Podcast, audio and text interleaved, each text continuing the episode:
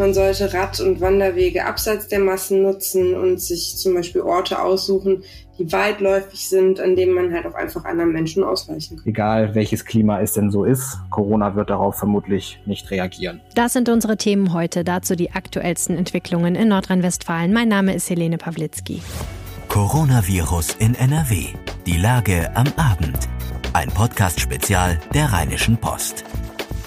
Herzlich willkommen an diesem Brückentag zum Podcast Coronavirus in NRW, die Lage am Abend. Und ich kann direkt versprechen, es gibt tatsächlich einiges zu berichten. Die Politik ist nicht im Feiertagsmodus heute. Wenn ihr diesen Podcast über RP Online hört, dann könnt ihr ihn auch in eurer Podcast-App abonnieren. Dazu einfach den Aufwacher-Podcast suchen und abonnieren und gerne ein paar Sterne zur Bewertung da lassen. Ja, wie gesagt, wir befinden uns mitten in einem verlängerten Wochenende. Ich war gestern in Düsseldorf am Rhein und obwohl ich auf dem Fahrrad saß, bin ich unabsichtlich vielen Menschen näher als anderthalb Meter gekommen. Es war einfach zu voll. Vor dem ein oder anderen Brauhaus war auch zu besichtigen, dass die Abstandsregeln eher nicht wörtlich genommen werden. Ganz schön schwierig, denn einerseits gönnt man ja den Menschen ihr Vergnügen über Himmelfahrt, andererseits bleibt halt die Sorge über ein erneutes Aufflammen der Pandemie. Sabine Dwertmann aus der Online-Redaktion der Rheinischen Post. Was muss man beachten, wenn man dieses verlängerte Wochenende doch noch genießen will? Ja, also es gilt ähm, ganz klar weiterhin, sich an die Abstandsregeln zu halten. Also wer den Menschenmassen entgehen will, der sollte sich lieber Regionen aussuchen, die zum Beispiel nicht so populär und bekannt sind, Dafür bieten sich ja zum Beispiel Wanderungen in der Natur an oder einfach kleinere Ortschaften, in denen man dann trotzdem nette Cafés oder Restaurants findet für eine kleine Pause. Die niederländischen Städte haben ja vorab explizit gesagt, sie möchten keine deutschen Shoppingtouristen in der Stadt haben. Wieso nicht? Ja, also ja, die haben äh, Venlo und Remont ähm, wollen vor allen Dingen keine Massen an Touristen in ihren Städten haben. Ne? Das hat am vergangenen Wochenende ähm, total Überhand genommen. Da waren die Städte rappelvoll mit deutschen Besuchern, die zum Einkaufen dann rübergefahren sind. Und ähm, ja, wir befinden uns immer noch in einer Pandemie und die Empfehlung, haltet Abstand, geht alleine und zügig einkaufen, die gilt natürlich immer noch, auch in den Niederlanden. Und ja, für einen entspannten Familienausflug ist es einfach noch zu früh. Und wer sich da übrigens auch nicht an die Regeln hält, der muss auch in den Niederlanden mit, mit einem Bußgeld rechnen. Da können auch mal 390 Euro fällig werden. Heftig. Gibt es denn da sonst noch irgendwelche Regeln für den Ausflug in die Niederlande, die man beachten sollte? Also generell von Ausflügen ins Ausland, und dazu zählen halt auch die Niederlande, sollte man generell einfach erstmal Abstand von nehmen. Ähm, wie gesagt, wir befinden uns immer noch in einer Pandemie und man sollte sich an die Regeln halten und die sind immer noch, dass man eben unnötige Kontakte oder Wege vermeidet. Und ähm, Unterschiede zu den Niederlanden ist jetzt zum Beispiel, dass man in den ähm, Geschäften keine Atemschutzmasken tragen muss. Das lockt natürlich dann auch viele deutsche Touristen an, die das hier vielleicht auch einfach unangenehm finden mit den Masken. Ähm, ja. Was beobachtest du denn insgesamt? Ähm, halten sich die Menschen an die Regeln in der Region? Also ich glaube, viele halten sich tatsächlich dran, ähm, sich zum Beispiel nicht mit einer großen Freundesgruppe zu treffen. Aber dann geht auf der anderen Seite die Familie Müller mit drei Kindern und Oma Opa schön im Schlepptau auf einen Ausflug nach Düsseldorf. Und wenn man sich da dann auch mal zum Beispiel halt am Donnerstag die volle Altstadt anschaut, da fragt man sich dann schon, warum tun sich die Leute das denn überhaupt an? Also das ist ja, das ist ja auch nicht schön. Das macht ja keinen Spaß. Und den Mindestabstand, den kann man dann ehrlicherweise auch vergessen. Ja. Was ist denn dein Tipp jetzt für den Rest des Wochenendes? Wie kann man das schön verbringen? Ja, also wer einen Ausflug unternehmen möchte, der sollte raus in die Natur fahren. Man sollte Rad- und Wanderwege abseits der Massen nutzen und sich zum Beispiel Orte aussuchen, die weitläufig sind, an denen man halt auch einfach anderen Menschen ausweichen kann. Vielen Dank, Sabine Dwertmann. Ja, sehr gerne und ein schönes Wochenende. Gleich sprechen wir über das Wetter, genauer gesagt die Frage, welche Auswirkungen hat das Klima eigentlich auf Corona? Vorher diese Nachrichten. Das ist die Lage am Freitag, dem 22. Mai 2020 um 16 Uhr. In NRW gibt es laut Robert Koch Institut 37.010 bestätigte Fälle. Mindestens 1.547 Menschen sind in NRW an den Folgen einer Covid-19-Erkrankung gestorben. Mindestens 33.102 Menschen haben Corona überstanden.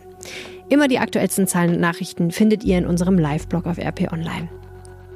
Bundesfinanzminister Olaf Scholz von der SPD will offenbar im Rahmen eines Konjunkturpakets zur Belebung der Wirtschaft auch einen Familienbonus zahlen. Eltern sollen für jedes Kind einmalig 300 Euro bekommen, berichtet das Nachrichtenmagazin Der Spiegel am Freitag. Ein 300-Euro-Bonus pro Kind würde den Staat dem Bericht zufolge 5 bis 6 Milliarden Euro kosten.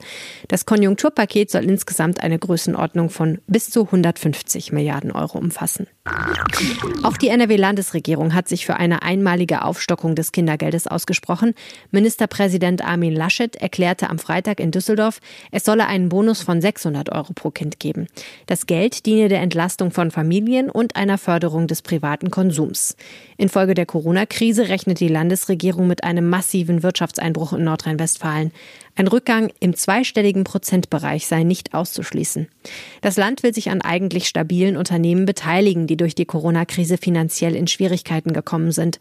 Als Reaktion auf die Pandemie soll außerdem die Digitalisierung von Landesverwaltung, Kommunen, Schulen und Hochschulen vorangetrieben werden.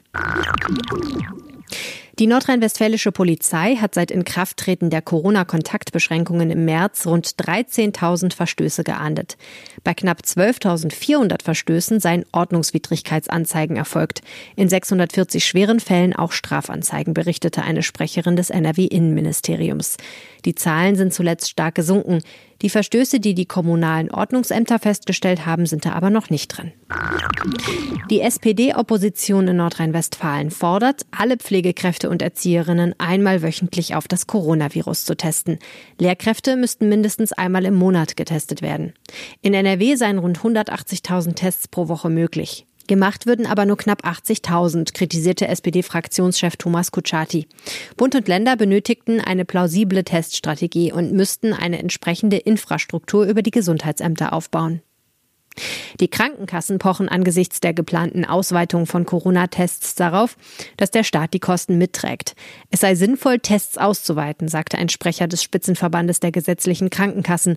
Als staatliche Aufgabe müssten Tests in diesem Rahmen auch vom Staat finanziert werden. Ein Test kostet nach Angaben des Verbands 59 Euro. Bundesgesundheitsminister Jens Spahn von der CDU hat angekündigt, präventive Tests in Krankenhäusern und Pflegeheimen zu ermöglichen. Auch symptomfreie Kontaktpersonen von Infizierten sollen Anspruch auf einen Test haben. Virologen aus Ulm haben das neue Coronavirus erstmals in der Muttermilch einer an Covid-19 erkrankten Frau nachgewiesen. Auch ihr Säugling sei an dem Virus erkrankt, teilten die Wissenschaftler mit. Es sei aber noch nicht klar, ob das Kind sich wirklich über die Muttermilch angesteckt habe. Ihre Studie zeige, dass das SARS-Coronavirus-2 bei stillenden Frauen mit akuter Infektion in der Muttermilch nachweisbar sein kann. Man wisse aber noch nicht, wie oft dies der Fall ist und ob die Viren in der Milch auch infektiös seien und durch das Stillen auf den Säugling übertragen werden könnten. Die Weltgesundheitsorganisation hatte bisher keinen Nachweis des neuen Coronavirus in der Muttermilch verzeichnet. In Köln ist für Samstag wieder eine Demonstration gegen die Corona-Beschränkungen angemeldet. Die Kundgebung auf der Deutzer Werft auf der rechten Rheinseite von 15 bis 18 Uhr steht nach Angaben der Polizei unter dem Motto Grundrechte schützen für Freiheit und Gerechtigkeit. Angemeldet sind 500 Teilnehmer. Von 16 bis 19 Uhr gibt es auf dem Roncalli-Platz neben dem Dom außerdem eine Demonstration unter dem Motto Evakuiert alle Lager. Demonstriert werden soll gegen die Situation in griechischen Flüchtlingslagern. Hier werden 200 Teilnehmer erwartet. Ähnliche Kundgebungen gibt es zeitgleich in mehreren deutschen und europäischen Städten. Zwei Mitarbeiter des Flüchtlingsheims in St. Augustin sind aus der Corona-Quarantäne zurückgeholt worden. Sie sollen in der Unterkunft infizierte und nicht infizierte Bewohner voneinander trennen. Die beiden seien nicht direkt mit Infizierten in Kontakt gewesen, sagte am Freitag ein Sprecher der Bezirksregierung Köln. Für drei andere Mitarbeiter, deren Rückholung ebenfalls beantragt worden sei, habe das Gesundheitsamt keine Erlaubnis erteilt. Insgesamt sind aktuell 166 Bewohner und 13 Mitarbeiter der Unterkunft infiziert. Insgesamt leben dort 312 Menschen. Mangels Bedarf ist ein Lager für Quarantänesünder in Menden wieder abgebaut worden. Das sagte am Freitag ein Sprecher der sauerländischen Stadt, die das als Corona-Knast bekannt gewordene Feldbettenlager Ende März in einer Turnhalle errichtet hatte. Dort sollten notfalls Personen zwangsweise untergebracht werden, die unter häuslicher Quarantäne stehen, sich aber nicht an Isolationsauflagen halten. Man habe die Halle auch vorsorglich hergerichtet, um zusätzliche Kapazitäten für das örtliche Krankenhaus oder für Obdachlose im Zusammenhang mit der Pandemie zu schaffen, schilderte ein Sprecher am Freitag. Es habe sich aber auch hier kein Bedarf ergeben. Da nun wieder Sport in der Halle gestattet sei, werde man diese ihrer normalen Nutzung zuführen. Die 17 Feldbetten sind eingelagert worden. Einer der ersten Beiträge, die ich zu Corona gelesen habe, zog einen Vergleich mit der spanischen Grippe von 1918. Und der wies darauf hin, dass es eigentlich die spanische Grippe von 1918, 1919 heißen müsste, weil die Grippe im Frühjahr ausbrach, im Sommer abflaute und im Winter noch heftiger zurückkam. Man kann das jetzt negativ lesen und fragen, ob Corona im Winter wirklich noch krasser zurückkommen wird als jetzt. Oder man kann es positiv sehen und hoffen, dass sich mit wärmeren Temperaturen auch die Zahl der Neuinfektionen verringert. Eins muss man aber sagen, ob das wirklich so kommt, das war bislang ein ziemliches Rätsel. Philipp Jakobs aus der Politikredaktion, jetzt gibt es neue Studienergebnisse dazu. Wie sieht's aus? Kommt im Sommer automatisch die Erholung? Äh, nach einer neuen Studie aus Princeton äh, nicht. Ähm, wärmeres Klima hat demnach keine signifikanten Auswirkungen auf die Pandemie, ähm, was wir ja zum Beispiel auch an den bisherigen Nachrichten aus Brasilien sehen. Ähm, das Land hat ja mittlerweile die dritthöchste Infektionsfallzahl und die klimatischen Bedingungen dort sind aufgrund der Nähe zum Äquator weitgehend gleich. Das heißt, es ist eigentlich immer sehr schön warm dort. Mitunter regnet es aber mehr. So. Aber die klare Ansage der Studie ist, egal welches Klima es denn so ist. Ähm, Corona wird darauf vermutlich nicht reagieren. Hm, ist auch interessant insofern, als dass ja es viele Vermutungen gab, dass im feucht-warmen Klima von Wuhan zum Beispiel der Virus gut gedeiht, aber andererseits gab es im Iran und in Italien zum Beispiel auch sehr viele Fälle, wo ja ein ganz anderes Klima herrscht. Wie erforscht man sowas denn eigentlich oder wie wurde das in diesem Fall erforscht?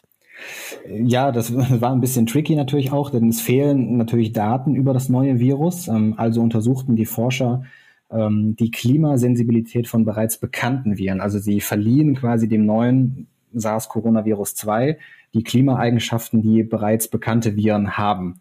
Und konkret schauten äh, die Forscher da auf ein Influenza-Virus und zwei bekannte Erkältungs-Coronaviren, die zu der gleichen Gattung des neuen Coronavirus gehören. Und was die Forscher dann machten, war, sie modellierten dann bestimmte Klimasettings und warfen die Viren quasi hinein. Also alles nur am Computer natürlich ähm, denn solche Modellierungsstudien funktionieren ja mit mathematischen Algorithmen und dergleichen. Ähm, und dabei kam aber heraus, dass das Klima in allen untersuchten Szenarien und Städten vor allem auch, es wurden neun untersucht, keinen signifikanten Einfluss auf die Pandemie hat. Also sie hat sie nicht verlangsamt, gestoppt oder sonst irgendwas. Die Pandemie verlief also gleich stark weiter, egal welches Klima vorherrschte. Es gab eine ganz kleine Verbesserung in den Tropen, ähm, doch die Forscher relativierten das auch relativ schnell wieder, weil sie sagten, sie hätten zum Beispiel ja auch nicht die höhere Bevölkerungsdichte in diesen Gebieten berücksichtigt. Okay, also mit anderen Worten, Sie haben, sie, sie haben sich Viren genommen und Erkrankungen, von denen wir die Daten quasi schon haben und haben dann das bezogen auf das Coronavirus. Genau, also wie gesagt, sie haben sich das Coronavirus genommen und haben Daten, die es von den anderen Viren gab, auf das Coronavirus bezogen und haben quasi sich selbst einen Coronavirus ein bisschen so gesehen modelliert, wie es höchstwahrscheinlich stattfinden könnte oder wird und haben anhand dieser Daten dann weiter modelliert, was passieren würde bei welchem Klimasetting. Verstehe. Wie sicher sind denn die Ergebnisse? Denn wie du schon richtig gesagt hast, wir wissen ja vom Coronavirus selber noch nicht genau, wie es sich eigentlich verhält. Kann das denn auch noch anders ausgehen, theoretisch? Theoretisch klar, immer. Diese Modellierungsstudien haben ja immer gewisse Unsicherheiten, eben weil es mathematische, das ist eine mathematische Vorschau so gesehen, eine Prognose. Ähm, aber dass es ganz anders kommt, also quasi komplett umgedreht, ist sehr unwahrscheinlich. Jetzt gibt es ja wahrscheinlich schon den einen oder anderen, der gehofft hat, dass es so sei, dass im Sommer das Coronavirus weniger Chancen hat. Denn wir haben ja auch erlebt, im Januar, Februar gab es einen heftigen Ausbruch auch hier in Deutschland, der jetzt aber langsam abklingt, wo es jetzt auch wieder wärmer wird parallel. Hat denn das dann nichts miteinander zu tun? Nein, vermutlich nicht. Also, dass jetzt die Infektionszahlen zurückgehen, hat viel mehr mit den Eindämmungsmaßnahmen zu tun als mit dem schönen Wetter. Also wir alle haben unsere Kontakte in den vergangenen Wochen ja massiv zurückgefahren. Ähm, wird jetzt gerade alles so ein bisschen gelockert, aber wir müssen ja, das können wir noch gar nicht in den Zahlen sehen. Wir müssen auf das gucken, was wir ja schon gemacht haben. Und das waren die starken Maßnahmen. Ähm, und die haben das meiste bewirkt. Hätten wir da nichts gemacht, hätte sich das Virus sehr schnell weiter verbreitet, weil wir Menschen dagegen bisher ja einfach noch keinen Schutz haben. Herzlichen Dank, Philipp Jakobs. Sehr gerne. Möglich sind Recherchen wie diese übrigens wegen euch. Mit eurem Apple Plus Abo sorgt ihr dafür, dass wir zum Beispiel diesen Podcast produzieren können. Vielen, vielen Dank dafür. Wer uns ebenfalls unterstützen will und seien es nur mal ein paar Wochen, findet ein Angebot auf rp-online.de slash Aufwacher-Angebot. Das war Coronavirus in NRW, die Lage am Abend. Wenn ihr eine Frage habt, schickt mir eine WhatsApp, gerne auch als Sprachnachricht. Die Telefonnummer lautet 0171 90 38 099. Weitere Infos dazu findet ihr auf rp-online.de slash coronapod.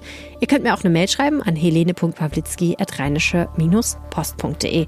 Und wenn euch dieses Format gefällt, empfehlt es gerne weiter. Einfach den Aufwacher-Podcast empfehlen und oder uns ein paar Sterne zur Bewertung in der eurer Podcast-App dalassen. Auch das hilft uns sehr. Weitere Infos gibt es immer auf RP Online, in unserem Live-Blog und auf der Seite. Und am Montag hören wir uns wieder. Bis dann. Ciao. Mehr bei uns im Netz www.rp-online.de